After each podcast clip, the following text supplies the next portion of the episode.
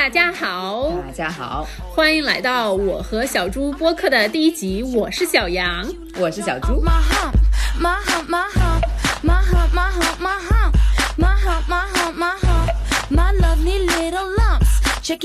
那我和小朱呢，两个人都是现在生活在上海的都市丽人，大家呢都是从事的一个传媒行业，也是所谓的海归的同学。那呃，想通过这个播客呢，是要跟大家分享一些我们在大多数。大都市生活当中的一些酸甜苦辣，对，就是包括像今天我们第一集会讨论到一些呃感情的问题，那或者是一些职业发展的问题，女性、男性比较关注的一些 问题，就是各个方面的都想跟大家聊一聊。没错，而且有一些问题是可能是我们生活在都市当中特有的一些问题。是的，我们不要太多用“问题”这两个字。对，就是感 受感受。对，除了我和小猪在这里唠嗑之外呢，接下来的呃那个播客也会请到我们两个从呃的一些朋友，那他们呢也是生活阅历呃很丰富，然后呢也是从事不同的职业，来跟大家聊更多有意思的话题。那今天呢，我们第一集要聊什么？我们要聊的是大家都非常都市男男女女都非常关心的一个问题，那就是婚恋问题。对，是的，没错，就是我们两个现在也到了一个大家所谓的那种老大不小的年纪了，然后就觉得其实真的现在特别是女生啊，我觉得探讨的很多的就是这个关于就什么谈恋爱啊、结婚呀，然后家庭的一个发展这个方面了。所以今天我们想来探讨一下，就是都市 how to 呃。呃，谈恋爱耍朋友，对，就是我们两个都是重庆人，重庆话里面谈恋爱就是耍朋友啦。嗯的，好，呃。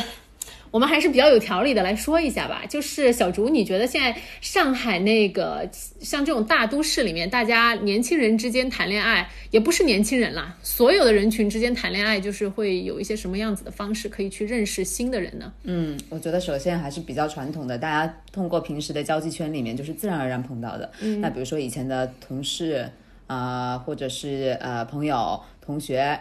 然后这种是一个方面，然后就是通过介绍嘛，介绍也就是同事的同事、同事的朋友、朋友的同事，对，或者是在一些什么各种各样子 party 啊，或者是大家的什么这种是一个方向。然后另外的话，我觉得呃上海就是就是全国各地朋友们都有相亲，但是我觉得很有北上特色的就是相亲角，就是呃特别像上海的那个人民广场的那个相亲公园，就是大家。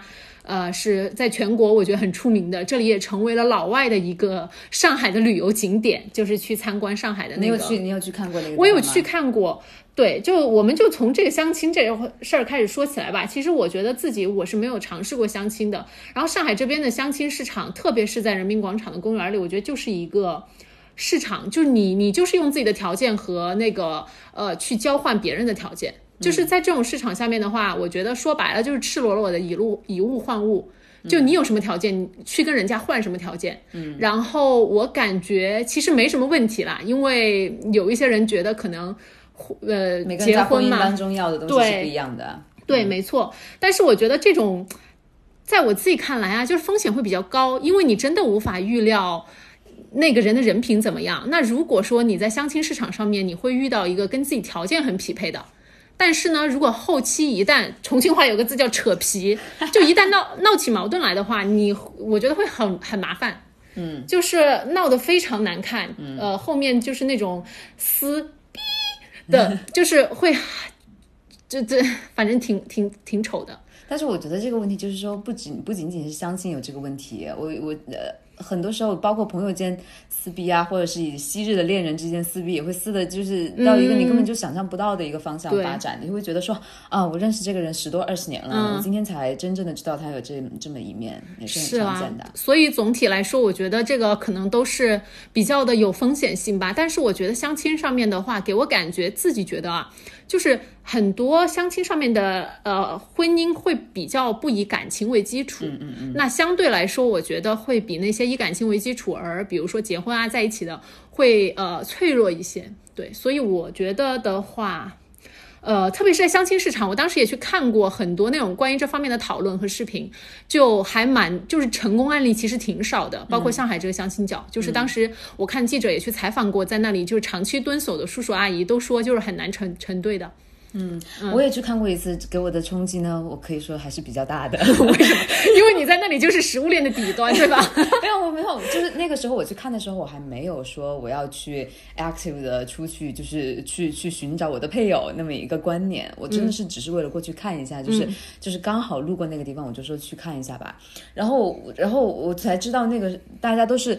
拿着伞，我不知道为什么每个人叔叔阿姨他们都是用一个立一个伞，然后再把那个所有那些相亲的写的那些 A 四小纸条放在贴在伞上，嗯，然后就把伞立在那里。可能伞只是一个就是像货架一样的展示柜啦。对对对对，但是就是特别的统一，大家都是用各种各样的伞，而且很神奇的是，他们那边专门有一个角是叫海外相亲角。哦，对对对，是的，是的，看到我有的我都震惊了，就是我我不觉得那里。的小孩他们是知道自己的爸爸妈妈在为他们做这个事情。是的，我觉得是，可能就是父母心里找个安慰吧。所以我是觉得，就是真的我。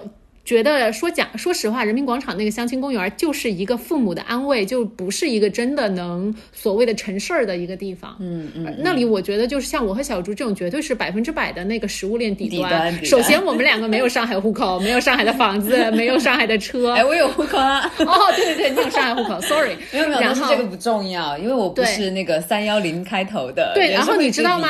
如果你是硕士，你已经就是被鄙视了，因为在那里最吃香的其实是九八五和二幺。幺的本科，你如果去读了硕士的话，是会被很多人歧视的。出了国的别人男生是看不上的，对不对？男生家里倒还没有，是因为嗯，其实现在我觉得很多在那里的叔叔阿姨可能还是不想女生是什么硕士，硕士可能还好一点。如果你是博士的话，绝对人家扭头就走。嗯嗯，对，就是我觉得这个给我感觉是一个呃，不知道哎，我觉得其实看了之后心其实挺拔凉的。是是，所以说我受到的冲击比较大嘛。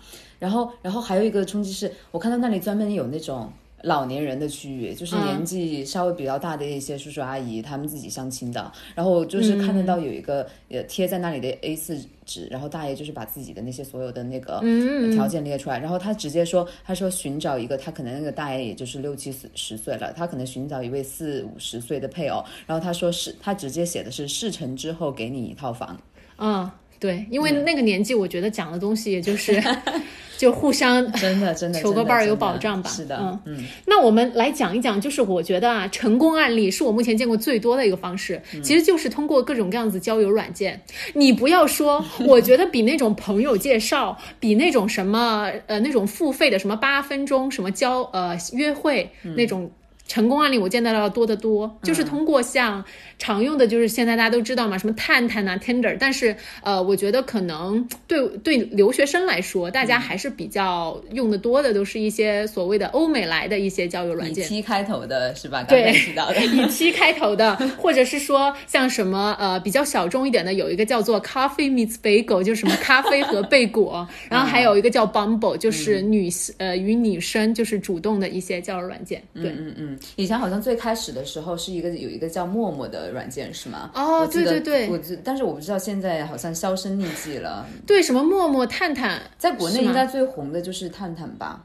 对，是的，但是我觉得还有积木，我听说哦，这些我都不知道哎。但是讲实话啊，我觉得上海其实我身边认识的很多白领的所谓的白领的朋友们，用的还蛮多的，最多就是 Tinder。嗯嗯嗯。然后包括我和小竹两个人也是 Tinder 的没有没有忠实过了，就是注册过吧？对，嗯，注册过有体验过它的一些服务和那个 features，就只能那么说。对，我还觉得挺。呃，就是我自己在 Tinder 上面，就是还跟不少男生是私下，就是私下，就是 说实话是见面约会过的。然后呢，也有遇到过就是呃很奇葩的人，然后也有遇到过就是觉得真的还很不错，就是愿意当朋友的人。嗯，对，我不知道你的经历是不是也这么的。我我一开始我觉得，我我真的是呃。从从开始就接触交友软件这个，我真的是经历了很长一段时间的那个心理挣扎。因为一开始其实这个这个东西在我们脑子里的这种印象，第一印象好像不是特别的好。什么使用对下载交友软软件，使用交友软件，然后对大家就觉得你在上面的是干嘛？你是用就是约吗？还是对？就是一开始就是给人那么一种印象。而且我我我现在就是觉得，除了可能在北上这种。这种大都市，啊、或者是在国外的一些大都市，你走到一些二线城市什么的，大家还是会用比较有偏见的眼光来看待使用交友软件的人。对，或者是说你跟别人讲你和你的现在男朋友啊、老公什么的是在这种交友软件上面认识的，别人就会觉得啊哈哈，或者自己都不太好意思。嗯，那你会觉得你、你会好意思跟别人坦白这件事情吗？我觉得没问题呀、比如说像现在我的男朋友的话，我等于是跟他算是，当然这个故事的话，我觉得没有必要分享太多，但是我觉得 很大一部分就是我跟他算是在交友软件上面认识的。嗯，对，因为说实话，我觉得真的。像现在住在城市里面的年轻人，你们每大家每天都朝九晚五的上班，然后除了你去做一些应有的社交之外，你你告诉我，我怎么去耍朋友？真真的没有办法。家乡的父母们吹的有多紧啊！真的，是，是的，嗯嗯，而且你必须得承认说你在大城市孤零零的，你就是有这个情感需求，但是嗯你这个、你工作又那么忙，你平时认识的人又很有限，那你到了，而且我们以前都是在中国在这种集体主义的环境当中长大，好像从小到大你都不用去付出很什么努力，你就可以认识很多的异性，对吧？你不嗯管是你的。你的这些同学呀，嗯、就是他们就是有源源不断的看到了异性，但是后来你放工作当中就会发现，对，特别是真的是是几个月都认识不到一个新的人。是的，特别是像我和呃小竹这种从事媒体行业，特别是如果是我之前从事可能时尚媒体，那男生真的是更少，就直男啊，直男不好意思，我所有的男性朋友，我不知道为什么就是 都是 gay 吗？哎呀，就是这你说这种个这个体质，对，就是这种对谈恋爱就不利，所以其实我感觉啊，就是社交，呃，就是这种社交软件确实是一个就是认识新的人的好办法。但是当然了，你跟这个人就是没有任何的交际圈的那个重叠，所以这个人是怎么样一个人，你也是完全不知道的。没错，就是就是为什么我觉得我也会遇到过有一些人看上去还不错，然后也见见面就是大家一起聊聊天，你会发现啊什么图谋不轨，然后你会觉得这人很奇葩。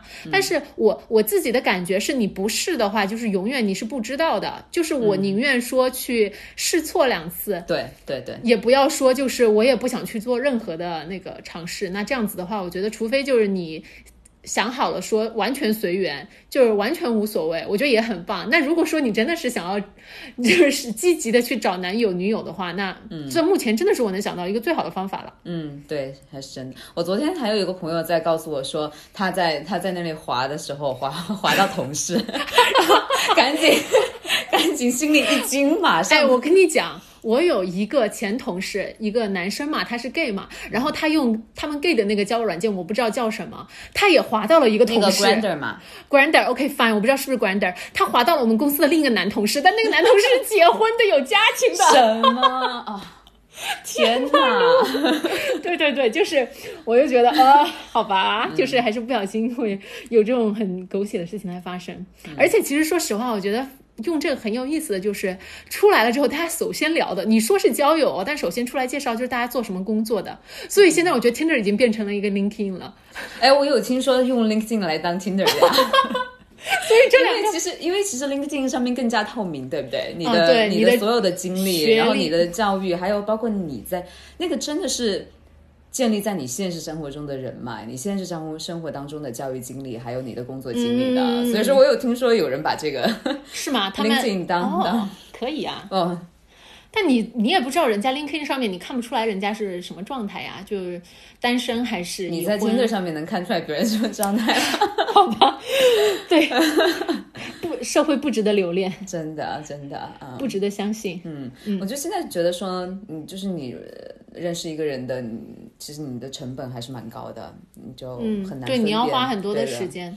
间。然后对我我所以其实我是真心的建议，就是没有用过这些软件的朋友们，特别是我觉得你如果是在大都市的话，真的不用想太多。当然，你即使是在小小城市，我觉得 why not？就是你 try 一下嘛，就要保证安全的前提下，你去跟一些男生。或者女生啊聊聊天，你也会大概的发现，就是一些问题和明白自己究竟想要哪种类型的人。错没错，我觉得，而且就是算是你认识朋友、了解社会的角度，也是很好的，因为你在上面真的可以见到从事各种行业、有各种不一样的生活经历是的人，是的不是？可能在是北京、上海，然后大家经历就是好多人都还是蛮丰富的。对的，嗯所以其实能还还蛮推荐这个方法的，就是不管是你认识一些看一下社会的那种万花筒，还是、呃怎么样都可以。就是要保保护好自己。我真的身边有哦，对对对，这个很重要。但是啊，我跟你讲，我身边真的有好好几个我知道谈恋爱的朋友们，就是还比谈了很久的，都是通过这个认识的。啊、天哪，嗯这给我好大的信心哦！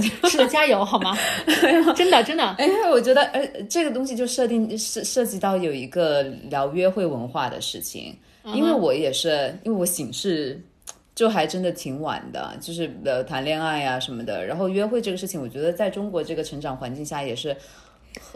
因为你你当时就是你，比如说你在读书的时候，你就是自然而然和别人培养起感情，或者是在另外的一些环境当中，像同事这些自然而然培养感情，对吧？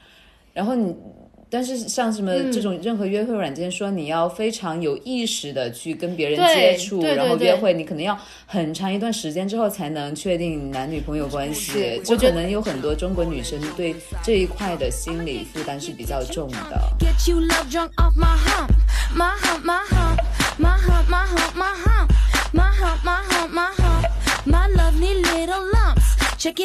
那我觉得就可以通过这个来讲一下我们下一个的，就是你觉得什么时候，比如说你跟人认识了，就是可以就请他出来见见面啊，和包括大家就是第一次就是约会的时候会可以就是什么样子的一个方式方法，反正。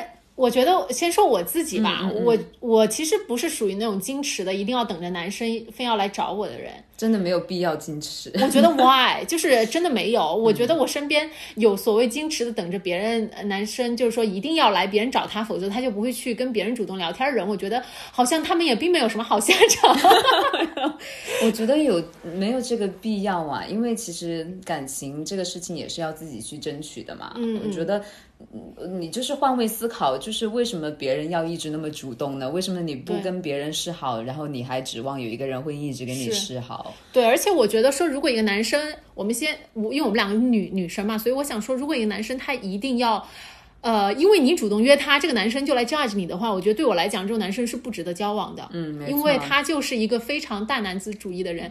对对我和小竹来说，这种人就是百分之百就是那种绝对是要避免的。对，就是那种性别观念比较陈旧的。嗯，是我我前两天还在看到了一个《纽约时报》拍的，感觉现在时报有点那个 敏感啊，但是他这个视频我觉得是。很反映现象的，就是他拍了一个中国的一个呃，怎么讲，就是山东的一个女生，但是她在北京那个工作的。这个女生呢，就是职业什么各方面都很好，但她说实话不是传统意义上的美女。然后就讲她的相亲故事，嗯，就是她去见过的一些男生都会直接主动跟她说什么的，我是不能接受你。呃，是家里面的主导的，我是不能接受你赚钱比我多的。嗯，然后这个女生就觉得非常不能理解，就是、所以只也就是为什么他到现在都在哪儿认识的呀？就是他家里介绍是吗？不是，他好像是通过那种呃，那个视频拍的是他通过那种什么呃百合，哎，对对对，这种婚。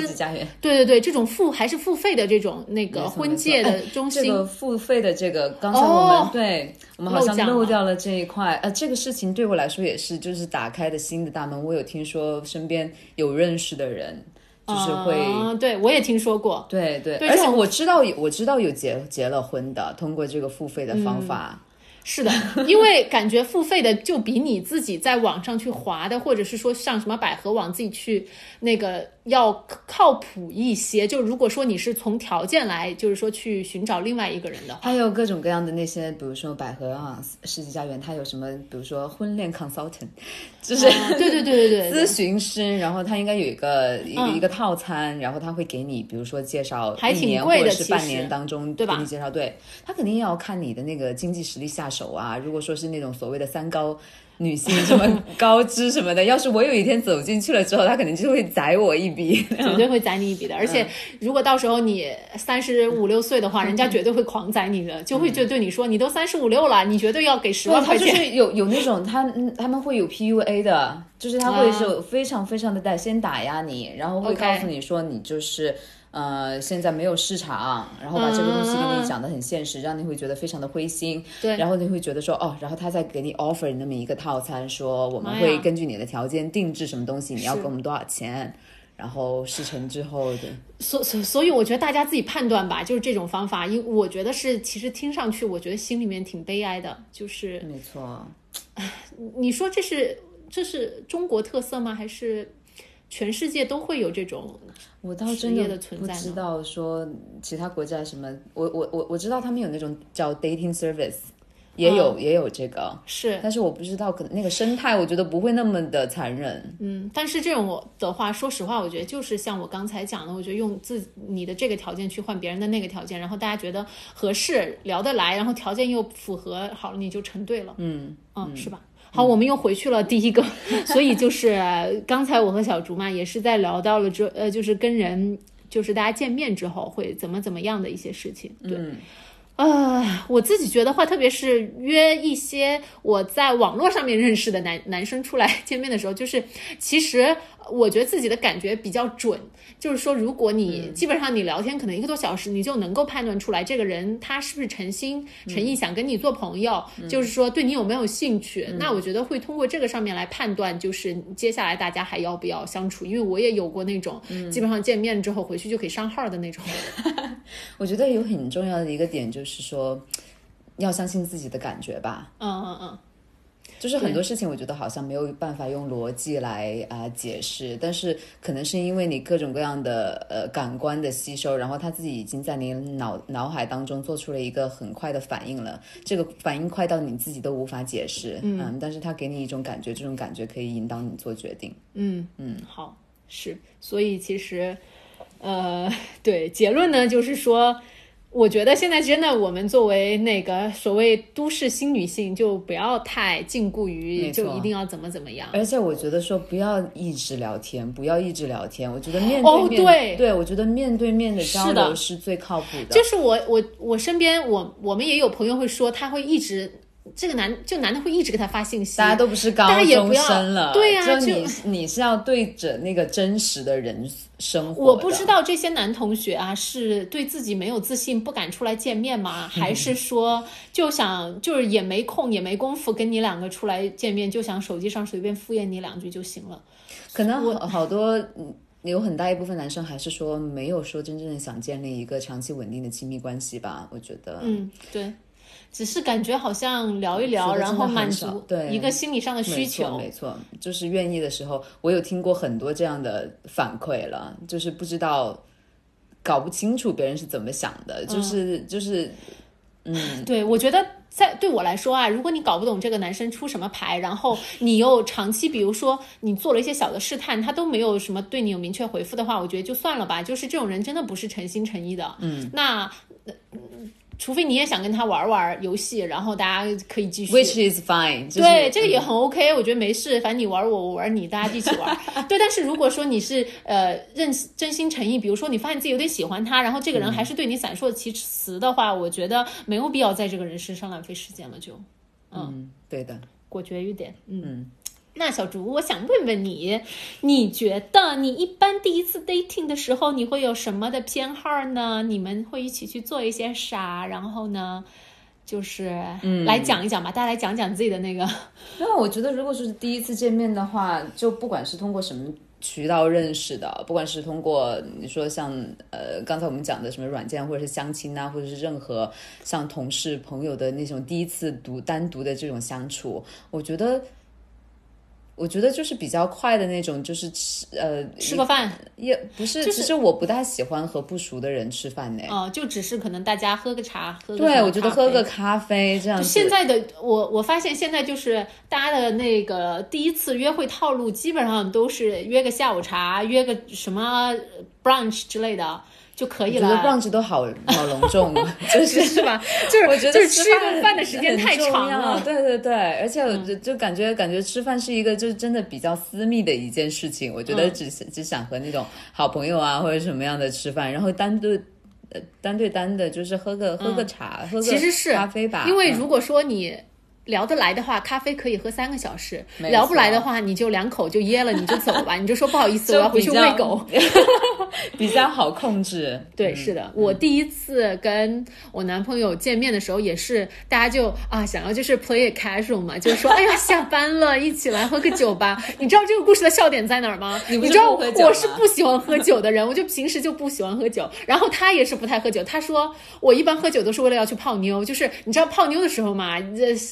就就如果你不喝酒什么的，好像就有点尴尬，就是大家什么？做什么？就是他用的“泡妞”这个词那么土的一个词吗？啊，对的，就很直白的，大家在分享自己的一些经验。他就说啊，其实自己喝酒也是为了泡妞，去酒吧嘛，就是想要泡泡妞什么的呀，认识什么呀？他怎么用那么土的词？这样吗？就大家就很很敞开了。然后我觉得，对，真的前两次的话，基本上都是这种可能偏夜晚一点的相见，就也没有想说大家要干什么，就是说可能呃到了晚上，我觉得啊，到了气氛比较好嘛？到了晚上呢，大家会有一种那种下了班之后的放松感嘛，就是嗯不会太有压力，就感觉像是见个朋友啊，聊两句啊，就可以回回家了什么的，嗯，就各回各家啊。对，因为总觉得现在吃饭比较像是父母介绍的人，你才会去吃饭。哎，是不是对这是个点。嗯嗯嗯父母介绍的人你不能太敷衍，是吧？是的，当然，我也希望父母多给我介绍一下，就是无可奈何，因为在这里没有触角，就 是的，你你因父为在不同的城市，就是他们想帮忙也帮不上，就还挺无奈的。他们只能远距离为你着急。对，所以说一点也不排斥相亲，就是现在就是问题是不能认识人，而不是说父母老是要给你介绍。我也给小竹就是介绍过朋友的，就是是我男朋友的朋友，然后感觉小竹也是跟人家见过两次之后就嗯也没什么火花嘛。我觉得就是这种事情就是完全随缘。没错，然后那个故事的拐点是什么？是那个男生在跟小竹，就是他是一个哥伦比亚人，所以其实是个很热情的男生。然后他跟小竹没什么结果，但这个男生呢，却在三个月之后跟另外的一个老乡闪婚了，而且他们是通过天哪 Facebook 上面聊天，你知道吗？然后就互相发生了感情。然后这个男生在聊天三个月之后，就圣诞节就回家去，然后就跟人家闪婚了，然后现在非常开心的生活着。天哪！所以就是这个也是，就是你想不到未来会发生什么。对，爱情就是这么迅而不及，对但是言而到零，知势如破竹。但是你就嗯，但是你就很难，你只能保持这个期待，但是他迟迟不来呢，你也只能干着急。对啊，所以我觉得有火花是一件很难的事情了，而且对于我来说，我就是可以把所有的男性朋友都处成好朋友。你如果要有这个功力的话，我觉得其实你也不用考虑结婚啦，你就就这一辈子也还可以很开心啊。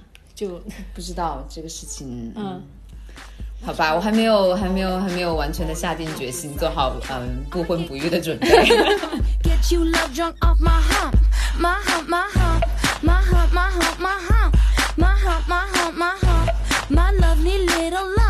Check it out. 好，那既然呢，我跟小竹是 都说了是都市丽人嘛，那在大都市呢，现在我觉得都是比较国际化的，特别像上海这种地方，那也是身边很多朋友就是会跟一些外国友人交友，然后和包括我自己的话，也有一些所谓的呃跟他们交友的一些那个。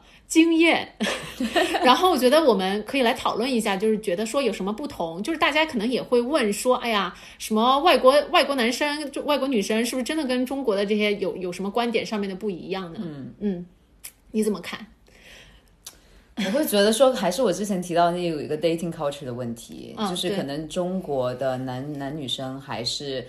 呃，比较习惯比较早的确定了关系，是，就是我都不知，因为我感觉是他们会呃，可能才见面之后发现互相喜欢，就开始、呃呃说啊，这是我男朋友，这是我女朋友，这样子介绍了。没错没错。但是你记得以前就比如说上上什么中学之类的，就可能大家出去、出去喝吃个饭，然后后来看个电影，然后就在一起，莫名其妙的，我就是他的女朋友了。然后，但是对相对来说的话，我觉得就是所谓的欧美国家的人啊、啊，就是说他们可能会觉得对这个男女朋友会看的比较的怎么说，就是会更加的严重一些。就他会对你是这个男女朋友，就表示说他们啊、打算就是只会跟你一个人交往了，然后呢，就是说你在他心里面已经有很重的分量了，嗯，他才会就是可能把这个词搬出来。嗯，可能会经历几个阶段吧。比如说第一个阶段就是两人 casual 的见见面，哎，对，就是这时候你也可以呃看看别人，他也可以脚踩三只船或者什么之类的。大家都只是一个轮胎，对，然后呢？然后然后后来就可能有一个 exclusive dating 的那么一个概念，是嗯吗？哼，对对，嗯我觉得这个也是蛮。呃，就是有区别化的，因为感觉中国的朋友们，就是我觉得整个亚洲的文化的话，可能就是会觉得说，如果我跟你谈恋爱了，那你必须是跟我两个单独的，没有听说，哎，我在跟你小猪两个交往，你居然还就是同时去找别人，就就感觉不太适合。但是我觉得西方的很多人，他们可能是会同时就是说试探好几个人，然后再挑选这样子。但是这样也没有孰高孰低，我们只是在探讨一下，哎就是大家的那个观念不同。大家不要觉得我们在崇洋媚外，没有，我们只是 just talk。我们只是介绍一下我们的社会观察。嗯，对对对，对，然后可哎，但是在 exclusive dating 前面是不是还有一个？什么就是那种莫名其妙的阶段吗？暧昧不堪的阶段吗？对，就是我觉得说，呃。你如果说是，比如说你的另外一方是一个西方人，或者至少是我观察到的欧美的那种男女朋友的话，他们会讨论，就会互相询问，我现在是不是你唯一的一个人儿？你心里面是不是还住着其他的宝贝？哦哦，不不，就是你要经历过一个 talk，就是对大家会听到美剧里面说 we need to talk，啊，对，这个时候你心里就会很紧张，哎呀，找我要干嘛？对一 talk 所有的问题好像都可以解决，对，要不然就是就掰了吧，要么就是。掰了，然嗯后要么就是后面就是携手进入下一个阶段，然后可能就是 dating 到一个一个阶段的时候，有一方可能说，哎，我们要不要把这个我们的关系作为一个 exclusive 的对，exclusive 就是就是大家就是单独一对一一对一。一对一一对一的 dating？对对，以前呢是可能你去付你付的费呢是一对二的，接下来就变成一对一了。然后一对一，我觉得就是一个比较稳定的一个交往没错的，然后你阶段了，嗯然后是 exclusive dating 完了之后呢，然后才确定，然后在某一天是不是还会就是又来一个 talk，然后那个 talk 才确定是男女朋友，要经历你别说，我觉得。我我感觉啊，基本的套路是这样子的，但是也不是是说百分之百，但是你这个确实是一个基本套路是这样子的。嗯，然后你在呃，可能就是说所谓的，就是大家确立的是非常严肃妈呀，why。so complicated？我觉得，我觉得说实话，现在中国很多朋友的那个我们的那个约会文化也很受西方影响，因为毕竟就是大家看很多美剧、电影啊之类的对。你知道我上次有朋友从北京来，他告诉我什么吗？就他说。他说：“你们上海怎么回事？就是所有的人都跟我说没有人在谈恋爱。哎，因为真的呀，据说就是上海女生比男生多，然后然后男生还很多，就是你知道吗？喜欢男生的，你说让我们这些女生怎么办？真的很烦。对，其实我觉得。受就是我不知道为什么，我觉得是现在的传媒给了我们很多交往一些障碍，就是说你必须去遵守某个套路和模式，以至于反而大家没有办法真正的交心了。而且就像我们刚才说的，你要在一段感情当中，你要进入那么一个阶一些那么多阶段，每个阶段都是在打怪升级。你要 casual dating，你要 exclusive dating，然后你要变成男女朋友，男女朋友之后，你可能还会有经历什么订婚，然后订婚之后还要结婚。你想这些 milestones 这些节点，你一个一个两个人一个一个的打怪升级，是要经历多么是的，冗长，就是那么困难的。而且你知道我男朋友跟我讲什么吗？就是他说，呃，在呃，他了解到他的，因为他是他是个加拿大人，先给大家背景介绍一下。他说他身边他知道有很多朋友是会在。订婚到结婚之间，他们呃，可能中国跟西方的人都一样，大家是会可能中间隔个一一一年的时间。他说很多人有吗？中国人在你扯哦不一样，中国可能是扯这儿到你办席之间有。我现在觉得好多的中国人结婚什么都是因为生有小孩了呀。这个我们先不要讨论好吗？我觉得这个话题，对 我们单独另外一是来的。好，回到刚才话题，他说他和很多朋友在订婚啊，就是因为西方有一个什么你要求婚的一个状态，求完了嗯婚之后，你到真正的办婚礼，就是所谓的你们正式成为合法夫妻的那天，中间很多人是会选择隔一年或一年半的，很多人是会在对很多人是会在这个时间段之内分手的，就是因为他们在策划自己婚礼的时候会出现非常多的矛盾，然后很多人在这个阶段就掰了。天呐，我我之前知道的时候，因为我之前有一个同事，呃，A B C，他也是他什么时候订婚的？可能可能呃一九年初就已经订婚了，但是他的婚礼是在二一年的春天。真的，我就特别的，我说，而且哇，我觉得除了是你的婚礼的结婚的地方很，大一个事情，对他来说是特别大的一个事情。对，那我可能就是两年，就是要策划两年这个事情，嗯是，他是觉得他要把婚礼就是策划的特别好，所以要等很久，对吗？他可能要完美，是是是，嗯、他可能是这样的性格吧，也可能不是，嗯，所有的情况都是这样，他可能就是、我觉得大家有兴趣的话，我们也可以来聊一聊中国的婚礼，呃，versus 外国的婚礼。我觉得这个上面我也是有自己的一些观察和想法可以分享。这个、太好了，对，这就也是很不一样的。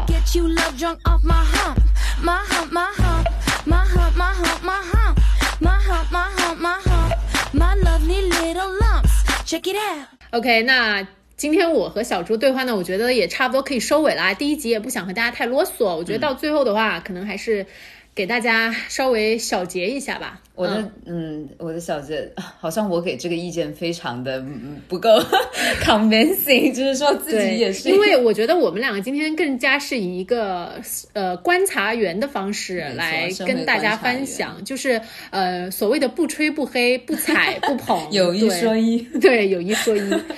那我自己是觉得的话，就是尽量，我觉得生活在大一点的城市，给我感觉比较好的方法就是，呃呃，地方就是是说呢，嗯、你相对来说可能交友的渠道你可以更宽一些，然后就是即使你去尝试一些比较新的交友的渠道，也不会有太多的人来就是 judge 你。对，我我身边的同事朋友什么的，嗯、都是大家都是一开始不愿意交友软件的，后来都是在互相的监督鼓励之下，纷纷用成对我跟你讲因为没有办法，每天有 KPI，我一定要配对十个人，不然我不睡觉。真的真的有人是用这种方法在、嗯在推进自己的生活。嗯。是，但这个的话，我觉得就是说，一定要在保证就是安全性的情况下，对，嗯。就是第一次见面，我觉得就是说，大家绝对是要呃在公平、公正、公开的场合，然后我觉得到点儿就散了吧，就是没必要就是第一次就要怎么怎么样，对吧？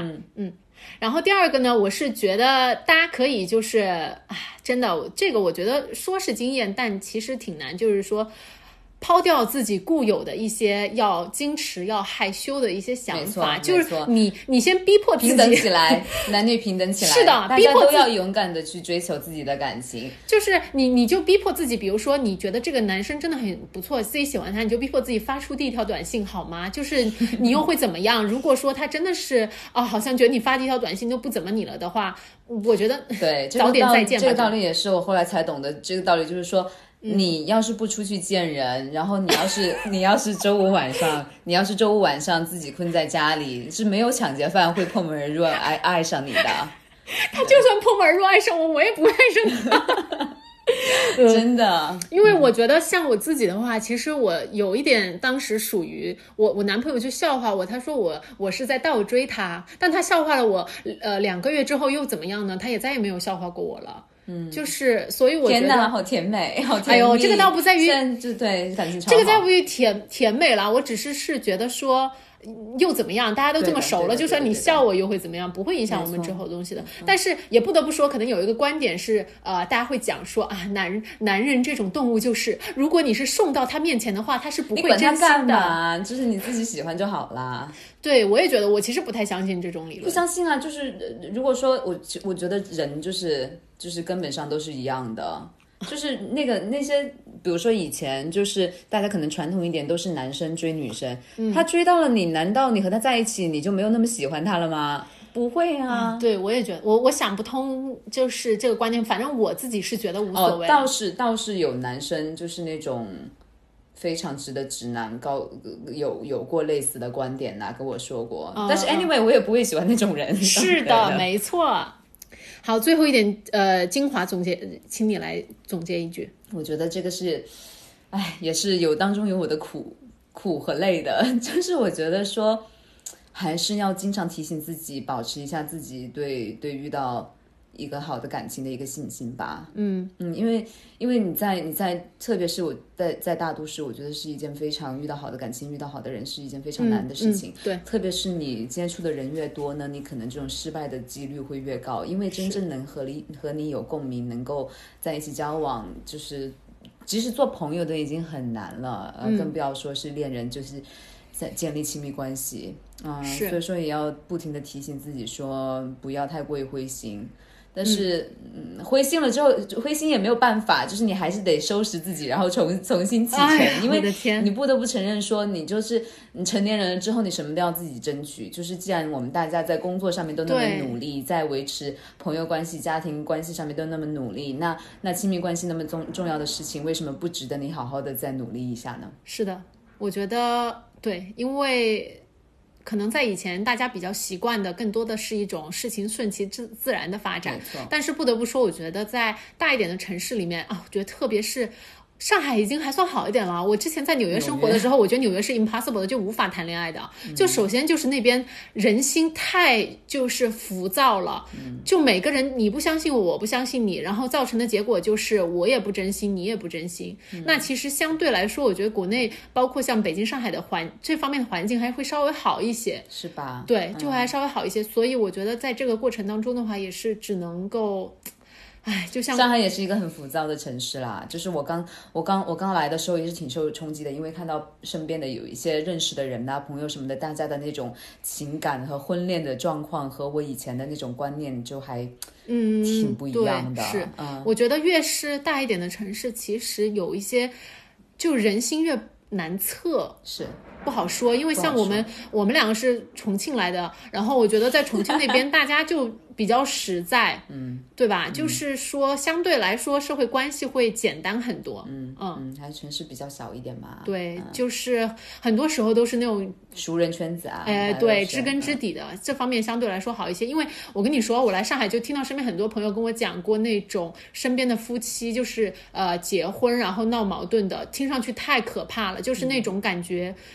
就是跟你完全就是把你当成那种三辈子仇人来对待，然后，我感觉这种事情发生的几率啊，可能在大一点的地城市会也是越大，所以感觉机遇越多也也没错，你遇到屎的几率越多，就是的，是，所以啊，也不知道今天的这一集对大家是不是有帮助。那我也希望各位兄弟姐妹们在下面留言，就是发表一些自己的一些想法，不管是对我们的呃播客的吐槽也好，还是说你对其他就是跟你一样的朋友们的建议也行，就是嗯嗯，广泛的互动起来。嗯，还有就是你还想听我们聊什么话题，也可以告诉我，对。我和小竹，我们两个在计划下一集呢，是不是可以就是，哎，我们从情感方面上面跃出去一下，来聊一些更加。